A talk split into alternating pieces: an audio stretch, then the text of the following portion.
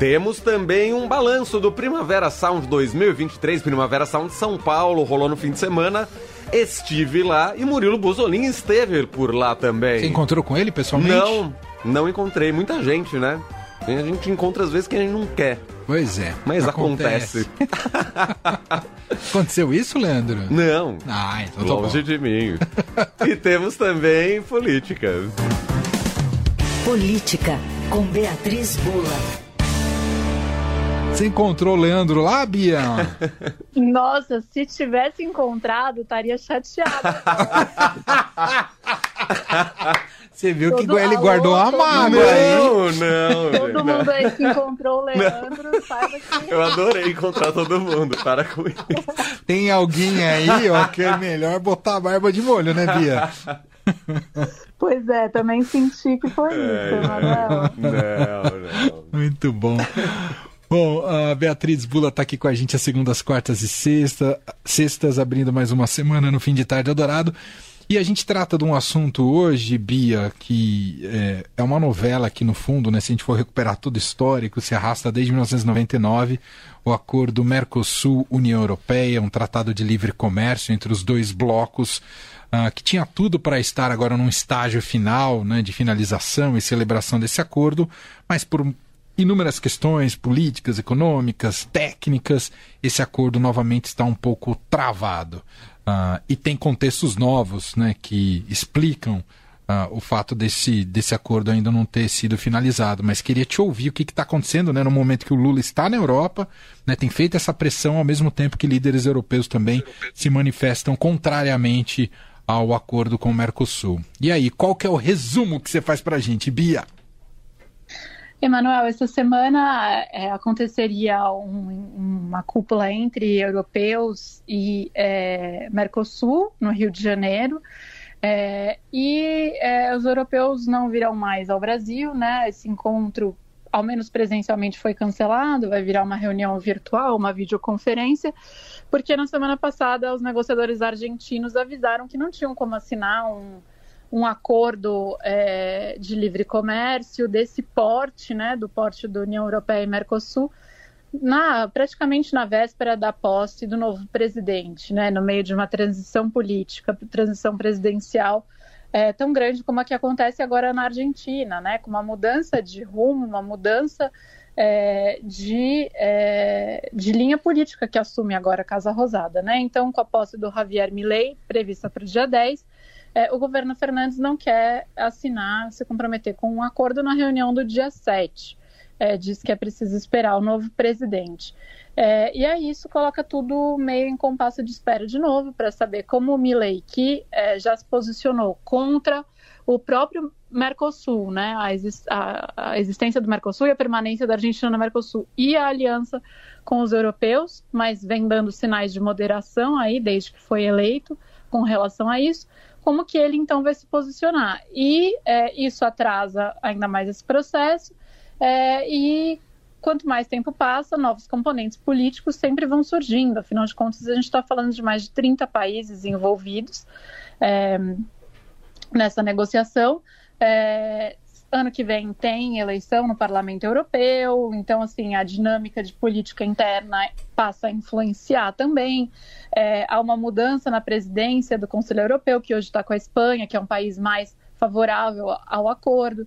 O Brasil também, que está na presidência temporária do Mercosul, também sai dessa presidência. O presidente Lula queria muito fazer isso enquanto o Brasil estava à frente do, da presidência do Mercosul, né, emplacar aí, é, essa vitória. Então, o cenário muda, né, sai um pouco do horizonte é, com esse indicativo aí da Argentina de que vai esperar agora é, o posicionamento do, do novo presidente, portanto, antes de dar seguimento, a perspectiva de um acordo sai um pouco do horizonte. Como você falou, o Lula está na Europa, né? É, nos últimos dias lá na COP, o presidente francês Emmanuel Macron é, criticou o acordo, né?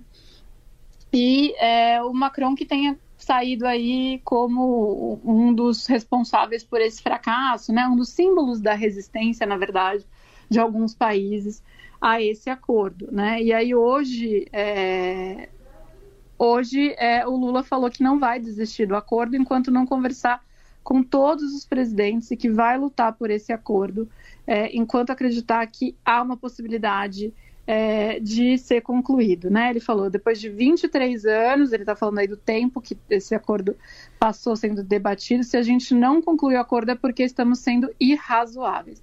De fato, o acordo já tinha sido assinado em 2019, tinha ficado a sua implementação tinha ficado aí é, travada, em meio em stand-by, em razão é, de uma desconfiança dos europeus com relação à política ambiental é, do ex-presidente Jair Bolsonaro.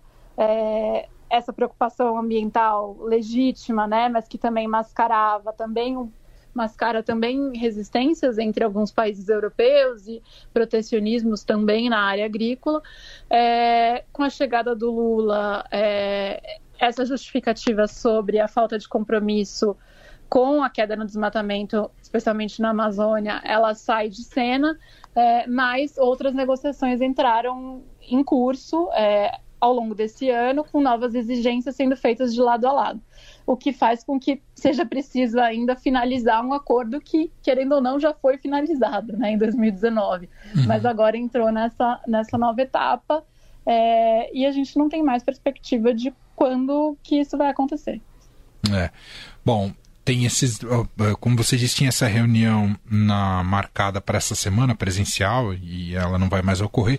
De qualquer forma, tem a cúpula do Mercosul aqui. Eu acho que muito será revelado a partir desses dos encontros com os presidentes aqui dos países para se captar melhor como é que a Argentina vai se posicionar, especialmente a Argentina, ainda que o presidente do Uruguai também tenha, tenha é, demonstrado aí não muito apreço pelo acordo, não é, Bia?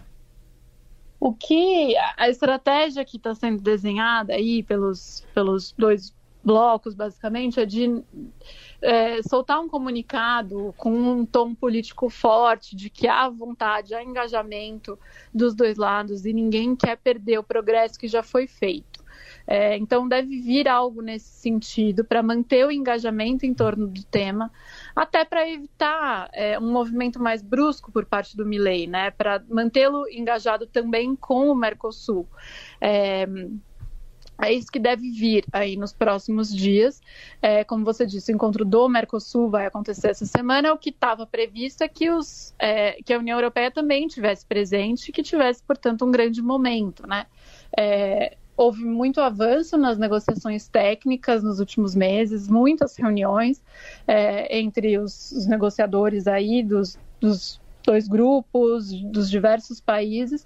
É, e se esperava que os últimos nós pudessem ser desatados, portanto, nessa reunião aqui é, no Rio, mas vai ficar para depois. Muito bem, Beatriz Bula com a gente às segundas, quartas e sextas. Quarta-feira tem mais. Beijo para você até lá, Bia. Obrigada e até quarta. Beijo.